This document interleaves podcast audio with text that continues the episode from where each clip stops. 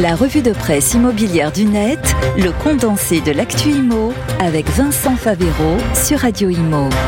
Bonjour et bonne année 2024. Dans la revue de presse de la semaine, on commence dans le monde avec les chiffres de l'immobilier encore très élevés en ce début d'année 2024. Ce sont les résultats d'une étude Century 21. Elle indique qu'en 2023, le coût moyen au mètre carré d'un appartement en France n'a baissé que de 3,4% en moyenne sur l'année. Avec un président Charles Marinakis de Century 21 qui dit s'être trompé les prix ne sont pas alignés comme nous le pensions, dit-il dans le quotidien du soir. Il est vrai que cette année 2023 est assez étrange pour le monde de l'immobilier. Faible recul des prix qui entraîne donc une grosse chute du nombre de transactions sur l'année, moins 16% on attendrait au final entre 850 et 900 000 transactions en 2023. Côté chiffres dans les territoires, certaines régions, plus que d'autres, ont vu les prix de l'immobilier bien augmenter. C'est le cas de la Nouvelle-Aquitaine et de la Bretagne, où nous pouvons noter une hausse de 49 et 47% de 2015 à 2022, sans que survienne, nous dit le monde, une correction en 2023. La baisse des prix nationaux est loin d'être observée dans toutes les régions. C'est ce que constate Century 21.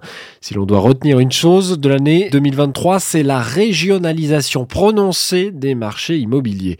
Alors la France deviendra-t-elle sur ce point de l'immobilier un pays moins centralisé Dans le monde, on note l'année, en tout cas 2023, qui vient de s'écouler comme une véritable énigme pour le monde de l'immobilier. On continue dans les chiffres, toujours pour être très complet en ce début d'année, avec le marché locatif et nos confrères de Capital cette semaine.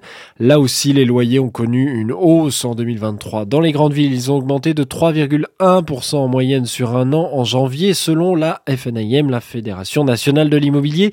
Une hausse loin d'être uniforme sur tout le territoire et Capital nous propose ainsi un tour d'horizon des prix, des endroits où ces loyers augmentent et où ils baissent. Paris reste ainsi la ville où les loyers sont les plus élevés, avec un prix moyen de 27,6 euros par mètre carré. C'est plus 1,7% sur un an. Suivent les communes de Nice, 16,9 euros par mètre carré, Annecy, 15,6 euros, La Rochelle, 15,4 et Lyon, 14,2. Tout en bas du tableau, Saint-Étienne, qui a pourtant vu ses loyers progresser de 7% sur un an. Ça reste la grande ville la plus abordable de France, nous dit Capital, avec un loyer moyen de seulement 9 euros par mètre carré. On est loin de Paris et c'est 27,60 centimes d'euros. Des loyers élevés qui profitent d'un marché en tension car les biens à louer sont de moins en moins nombreux sur le marché et c'est donc en défaveur des locataires que joue la conjoncture. Et on termine maintenant dans le Figaro avec cet article qui résume bien la situation aussi pour les professionnels maintenant.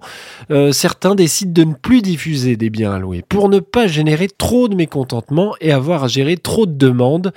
Et l'article de commencer par ce témoignage de la vice-présidente d'Orpi qui raconte que pour un deux pièces de 35 mètres carrés, boulevard de Belleville à Paris, proposé à 1145 euros par mois, ils ont reçu 1174 demandes par mail en une demi-journée.